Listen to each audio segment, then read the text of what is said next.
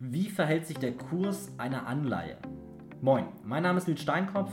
Herzlich willkommen zu einer neuen Podcast-Folge. Und in dieser Podcast-Folge möchte ich darüber sprechen, wie sich der Kurs einer Anleihe verhält.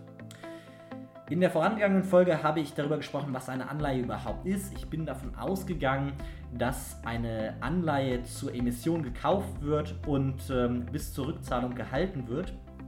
Ich möchte in dieser Folge darüber sprechen, ähm, was passiert, wenn man eine Anleihe nicht zur Emission kauft bzw. nicht bis zur Rückzahlung hält. Und für dieses, äh, für dieses Gedankenspiel ähm, möchte ich von einer Anleihe sprechen, die bei der Emission äh, einen Nennwert von 1000 Euro hat, mit 10% verzinst ist, also ein, einen jährlichen Coupon von, äh, von 100 Euro beinhaltet und ähm, bei der Rückzahlung komplett zurückgezahlt wird. Und ähm, ich möchte aber mal darüber sprechen, dass eben Anleihen ja auch nicht zu diesem Zeitpunkt, also nicht zur Emission gekauft werden können, sondern auch zwischendurch, also während der Laufzeit. Und es ist tatsächlich so, dass diese Anleihen täglich an den Börsen gehandelt werden. Das heißt, es gibt tägliche Anpassungen, genau wie bei Aktien. Ähm, nur dass bei Anleihen die, der Cashflow viel einfacher berechenbar ist und dadurch auch die Preisfindung viel einfacher oder viel präziser stattfindet.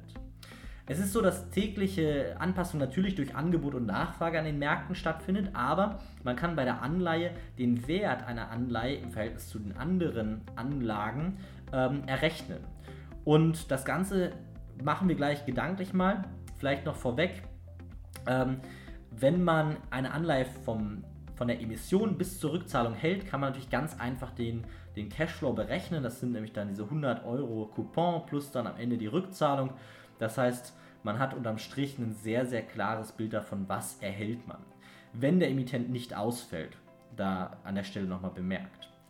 Wichtig ist aber, dass wenn wir jetzt eine Anleihe während der Laufzeit handeln, dann gibt es gewisse Einflüsse, die dazu führen können, dass diese Anleihen deutlich stärker steigen, also im Wert steigen, als zum Beispiel ähm, diese Zinszahlung äh, überhaupt eine Rolle spielt. Und zwar gehen wir mal in das Beispiel rein, dass wir ein 10%iges Zinsumfeld haben, diese Anleihe für 1000 Euro ähm, erworben haben und 10 Jahre lang das Anrecht haben, 10% Zinsen auf unsere 1000 Euro, also 10 Jahre lang 100 Euro Coupon-Anrecht haben. Und jetzt passiert folgendes. Ähm, ganz plötzlich, einen Tag nachdem wir die erworben haben, fällt das ganze Zinsumfeld, also die risikofreie Zinsumfeld, auf 1% ab. Und äh, jetzt sind wir an dem Punkt, dass wir sagen, alles klar, da haben wir ja Glück gehabt, wir haben eine Anleihe erworben, die ist noch mit 10% verzinst. Alle anderen können jetzt am Markt eine Anleihe erwerben, die ist nur mit 1% verzinst. Das heißt, sie kriegen statt der 100 Euro nur noch 10 Euro. Jetzt könnte ich ja meine Anleihe während der Laufzeit veräußern.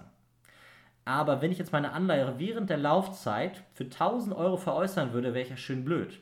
Weil die Alternative, die die anderen Anleger haben, ist am Markt eine Anleihe zu kaufen, die nur mit 10 Euro verzinst statt mit 100 Euro. Das heißt, die kriegen bei mir, bei meiner alten Anleihe, 10 Jahre lang noch eben diese 100 Euro jährlich.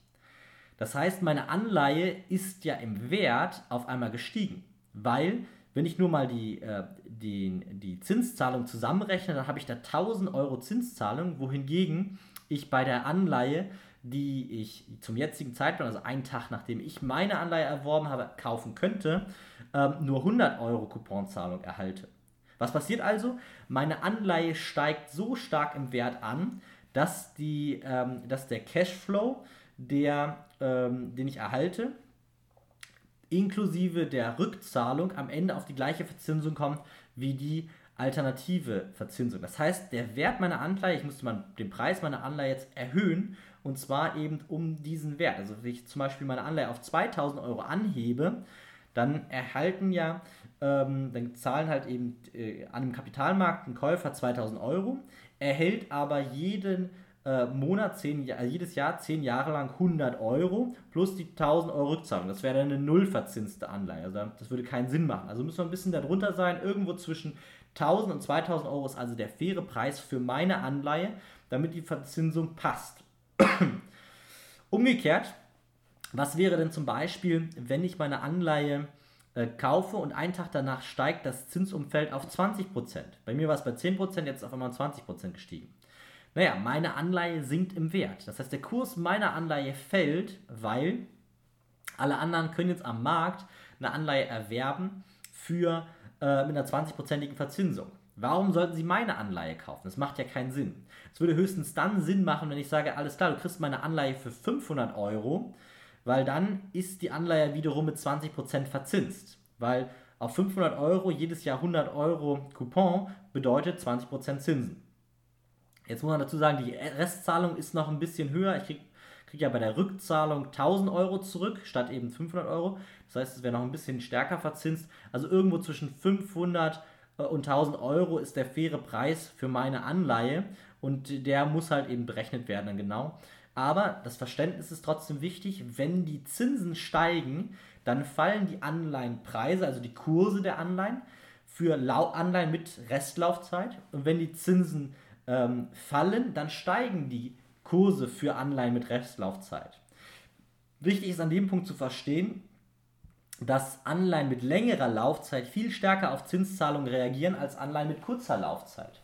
Das ist auch ganz logisch, weil wenn wir zum Beispiel eine Anleihe haben, die nur ein Jahr Laufzeit hat, naja, dann interessiert mich das fast nicht, dass das, das Zinsumfeld jetzt gefallen ist. Wohingegen, wenn ich eine Anleihe habe, die irgendwie 30 oder 40 Jahre Laufzeit hat, naja, da ist das ein ganz, empfindliche, ganz empfindlicher Verlust, den ich da erleide, wenn, ähm, wenn ich jetzt mir eine Anleihe zum Beispiel in einem 10%igen Zinsumfeld gesichert habe und ähm, jetzt wir in einem 20%igen Zinsumfeld sind. Da habe ich ja Opportunitätskosten, ähm, die ich zwar nicht vorhersehen konnte, die sehr, sehr deutlich sind. Das heißt, der Kurs einer Anleihe verhält sich ähm, negativ zu dem Zinsumfeld. Steigt das Zinsumfeld, sinkt der Kurs einer Anleihe, äh, sinkt das Zinsumfeld, steigt der Kurs einer laufenden Anleihe.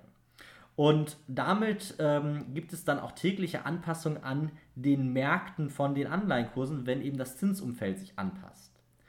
Zudem gibt es aber noch weitere Faktoren, nämlich zum Beispiel auch eine Bonitätsänderung kann ja eine Rolle spielen. Was ist, wenn ich am Anfang der Laufzeit gedacht habe, alles klar, das ist ein bombensicheres Geschäft, ich kriege garantiert mein Geld wieder und dann stelle ich irgendwann in der Mitte der Laufzeit fest, oh oh, das sieht gar nicht so safe aus, dass ich mein Geld am Ende wieder bekomme.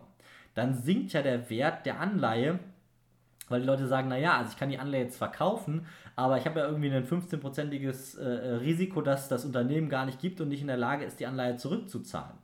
Das heißt, nicht nur die Laufzeit hat einen Einfluss auf die Kurse, sondern auch die Bonität hat einen Einfluss auf die Kurse.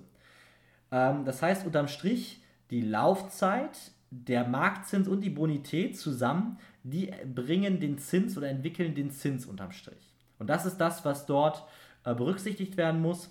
Das heißt, in der Kursentwicklung von Anleihen spielt vor allem der Zins eine Rolle, das Zinsumfeld, und zwar viel, viel deutlicher als, äh, als man zuerst glauben meint. Und in der zweiten Linie natürlich auch die Bonität.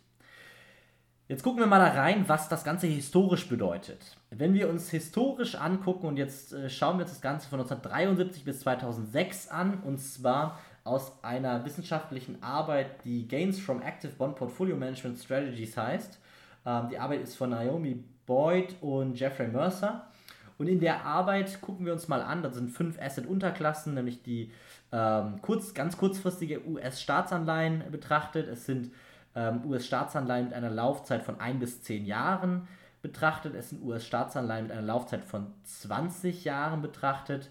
Dann sind Unternehmensanleihen mit einer Laufzeit von 20 Jahren betrachtet und sogenannte High Yield, also hochverzinste Unternehmensanleihen mit einer Laufzeit von 20 Jahren betrachtet. Also äh, die ähm, ähm, Unterne also die Anleihen von Unternehmen mit einer schlechten Bonität. Und wenn wir uns das Ganze historisch angucken, dann können wir sehen, dass ähm, die, der, die risikofreie Verzinsung, also die Anleihen mit ganz, ganz kurzer Laufzeit, historisch von 73 bis 2006 6,09% gebracht haben. Wenn wir Anleihen mit einer Laufzeit von 10 Jahren betrachten, dann haben wir 7,98%, also ca. 2% mehr geometrische Rendite pro Jahr. Gucken wir uns Anleihen mit einer Laufzeit von 20 an, haben wir 8,75%, also nochmal 0,75% mehr als bei den Anleihen mit einer Laufzeit von nur 10 Jahren. Und das zeigt erstmal, wie die Laufzeit sich auswirkt in einem normalen Umfeld. Also in 75% der Fällen haben wir das Verhalten, dass langfristige Anleihen höher verzinst sind als kurzfristige Anleihen. Es gibt nur einen einzigen Fall, in dem das nicht so ist, nämlich dann, wenn wir ein Hochzinsumfeld haben und in Erwartung fallender Zinsen sind. Dann ist nämlich keiner bereit zu sagen, alles klar, wir haben gerade die höchsten Zinsen aller Zeiten, jetzt sichere ich mir den Zinssatz für 20 Jahre, jetzt muss ich 20, also leihe ich mir Geld für 20 Jahre. So, deshalb gibt es in einem Hochzinsumfeld indem man davon ausgeht, dass die Zinsen demnächst fallen, ähm, eine, eine inverse Zinsstrukturkurve, das heißt, äh, langfristige Anleihen sind billiger als kurzfristiges, äh, als kurzfristiges Geld. Äh, in der Regel, also in 75% der Fälle ist das ähm, aber nicht der Fall, sondern in 75% ist das so, dass langfristige Anleihen höher verzinst sind als kurzfristige Anleihen. Dann gibt es ungefähr 15 bis 20 Prozent, ähm, in denen die Zinsstrukturkurve glatt ist, also es keinen Unterschied gibt. Und in ca. 5 Prozent der Fällen hat man das Ganze, dass wir darüber sprechen, dass ähm, die kurzfristigen Anleihen höher verzinsen als die langfristigen Anleihen.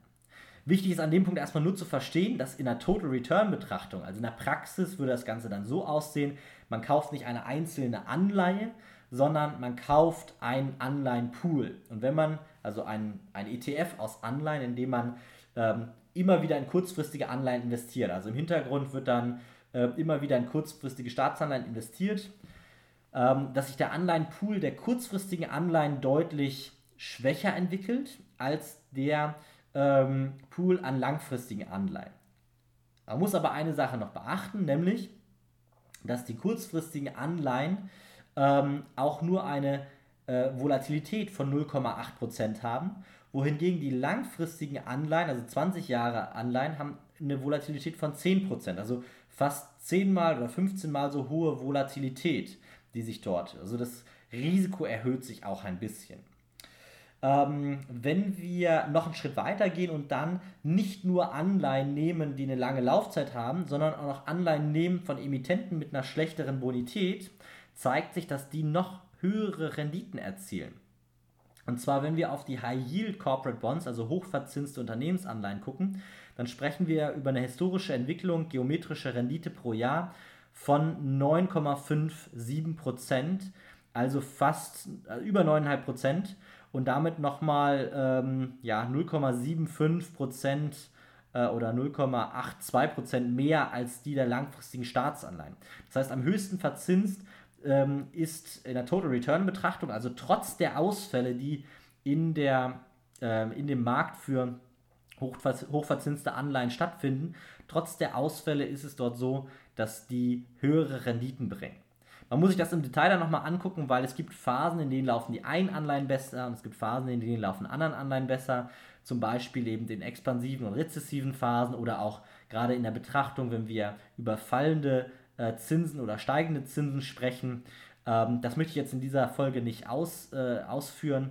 Äh, Im Prinzip ist aber wichtig zu verstehen, dass mit der Länge der Laufzeit die Verzinsung auch steigt und mit der, ähm, mit der äh, sinkenden Bonität auch da die Verzinsung steigt, trotz des erhöhten Ausfalls. Praktisch kann man in Anleihen am besten über sogenannte Anleihen-ETFs investieren. Ähm, das heißt, ich selber kaufe nie einzelne Anleihen ähm, oder nie ist vielleicht gelogen, aber in ganz, ganz seltenen Fall, Fällen kaufe ich nur einzelne Anleihen, also spezifische Anleihen, sondern in der Regel kaufe ich ein Anleihen-ETF. Und in diesem ETF ist eine breite Streuung an Anleihen äh, vorhanden. Das heißt, wir haben dort nicht nur eine einzelne Anleihe drin liegen, sondern einen Warenkorb aus Anleihen. Und wenn ich zum Beispiel einen äh, ETF kaufe, der 20-jährige US-Staatsanleihen abbildet, dann finden, befinden sich dort viele, viele Anleihen. Manche haben eine Laufzeit von 24 Jahren, manche eine Laufzeit von 16 Jahren. Im Mittel sind das ungefähr 20 Jahre. Und ähm, durch, diese, durch diesen ETF äh, puffer ich so ein bisschen ab, dass vielleicht die einzelne Anleihe falsch ausgewählt wurde und ich diese einzelne Anleihe verkaufen müsste. Und ich puffer so ein bisschen ab das Problem, dass wenn ich eine einzelne Anleihe habe und ich die Zinszahlung habe, kann ich mir ja von der Zinszahlung keine zweite Anleihe kaufen. Das heißt, ich habe ein Wiederanlageproblem. Und das habe ich bei den ETFs nicht. Zudem sind die meisten ETFs thesaurierend. Das heißt, sie äh, reinvestieren die Zinsen und ich muss mich darum nicht kümmern. Das heißt, ich kann mit dem ETF ganz entspannt in eine Asset-Unterklasse investieren, die für mich interessant ist, also zum Beispiel langlaufende US-Staatsanleihen und kann dann äh, eben damit diesen Anleihenmarkt abbilden. Vielleicht noch ein Hinweis, wenn man Anleihen selbst handelt, wenn man die also einzeln handelt, dann sollte man ähm, beachten, dass bei Anleihen die Spreads in der Regel ähm, ein bisschen höher sind, also die, die äh, Kosten oder die Differenz zwischen Ankaufpreis und Verkaufpreis, was äh, bedeutet, dass die Transaktionskosten ein bisschen höher sind. Das äh, hängt ein bisschen davon ab, welches Volumen die Anleihen haben. Wenn wir Staatsanleihen betrachten, dann sind die Spreads super gering. Äh, da reden wir über 0,05 äh, Cent teilweise, ähm, beziehungsweise ähm, 0,05 äh, ähm, Euro oder Dollar Cents. Also ganz, ganz geringe Spreads. Es gibt aber auch Phasen oder Anleihen, wo die, wo die Spreads halt auseinandergehen, auf einen Cent hochgehen oder so, also wo sie deutlich höher sind. Wenn wir aber bei kleineren Emittenten gucken, zum Beispiel Mittelstandsanleihen, also Anleihen von Emittenten, die irgendwie zwischen 10 Millionen und 150 Millionen ungefähr in der Größenordnung aufnehmen, dann haben wir Spreads, die sind wirklich scheunentorbreit ähm, und können, kann bedeuten, dass da wirklich ganz, ganz große Unterschiede zwischen An- und Verkaufspreis sind. Und das liegt einfach daran, dass äh, kein ausreichendes oder kein großes Volumen von denen gehandelt wird. Ähm, wie gesagt, ich selbst handle praktisch ganz, ganz selten nur einzelne Anleihen. In der Regel investiere ich nur in Anleihen-ETFs und dort wird das Ganze dann durch so eine Mischstruktur immer abgebildet und die Transaktionskosten fallen auch nicht so ins, ähm, ins Gewicht, weil eben durch die, durch die dahinterliegenden ähm, institutionellen Strukturen, die in so einem, in so einem ETF abgebildet werden, ähm, auch einfach viel effizienter gehandelt werden kann. Das soll es zum Thema Entwicklung von Anleihenkurse gewesen sein, beziehungsweise einen Hinweis kann ich noch geben. Ähm, wir befinden uns gerade natürlich in einem sehr, sehr niedrigen Zinsumfeld. Und immer dann, wenn man sich in einem niedrigen Zinsumfeld befindet, ist natürlich auch die Erwartung an steigende Zinsen irgendwo gegeben. Und wenn man steigende Zinsen erwartet, dann ist es eben so, dass natürlich in einem steigenden Zinsumfeld die Anleihenkurse negativ sind. Und das heißt, es kann natürlich bedeuten, dass Anleihen trotz ihrer Struktur eine negative Realrendite bieten, wenn das Zinsumfeld ähm, steigt. Weil dann der Kurs der Anleihe, also der Wert der Anleihe, stärker fällt, als die Zinszahlung quasi dagegen ist. Wenn man die Anleihe von Emission bis Rückzahlung hält, ist das Ganze kein Problem. Dann verliert man kein Geld. Aber wenn man zum Beispiel in einen Anleihen-ETF investiert und ähm, den nur über die, die Phase hält, in dem die Zinsen ansteigen, kann das bedeuten, dass der Wert, also der Kurs der Anleihen, ähm, fällt, obwohl wir ja eine fixe Zinszahlung haben, einfach dadurch, dass das Zinsumfeld ähm, angestiegen ist. So, das soll es aber wirklich gewesen sein zum Thema äh, Kursen von Anleihen, Kursentwicklung von Anleihen. Ähm, wie gesagt, wenn du Interesse hast, ähm, deine Altersvorsorge selber in die Hand zu nehmen oder finanzielle Unabhängigkeit zu erreichen, dann vereinbare gerne ein kostenloses Telefonat mit mir, in dem wir einfach gucken können, ob ich dir mit meinen Fähigkeiten helfen kann, ähm, das Ganze für dich umzusetzen. Ich habe in meiner Beratungsgesellschaft in den letzten Jahren, vor allem aus der Zusammenarbeit mit institutionellen Anlegern, gelernt. Ich habe aus wissenschaftlichen Arbeiten und Erkenntnissen aus eigenen Auswertungen, ich habe selber in einer Beratungsgesellschaft eine Datenbank aufgebaut, mit der wir fundamentale Unternehmensdaten, aber eben auch Konjunkturdaten und äh, jegliche Kapitalmarktdaten ausgewertet haben. Und all diese Erfahrungen und das Wissen habe ich genutzt und ein Ausbildungsprogramm für Privatinvestoren gesetzt und gesteckt. Und ähm, das Ausbildungsprogramm soll dich dabei optimal unterstützen, vor allem ohne Vorwissen auch beginnen zu können und, was für mich immer ganz entscheidend ist, mit überschaubarem Zeitaufwand deine finanziellen Ziele zu erreichen. Also falls das für dich interessant klingt, ähm, melde dich gerne bei mir, vereinbare einfach ein kostenloses Erstgespräch mit mir. Ähm, das kannst du unter www.nilssteinkopf.de slash Termin und Steinkopf wird mit P und Doppel F am Ende geschrieben, vereinbaren. Ähm, und dann können wir schauen, wie ich dir weiterhelfen kann, ob wir ähm, sinnvoll zusammenarbeiten können. Und ansonsten, wie immer, ich würde mich über eine positive Bewertung bei iTunes freuen, falls du sie noch nicht abgegeben hast. Ähm, und äh, das ähm, war es dann aber auch schon von meiner Seite. Ich bedanke mich fürs Zuhören. Bis zum nächsten Mal. Ciao.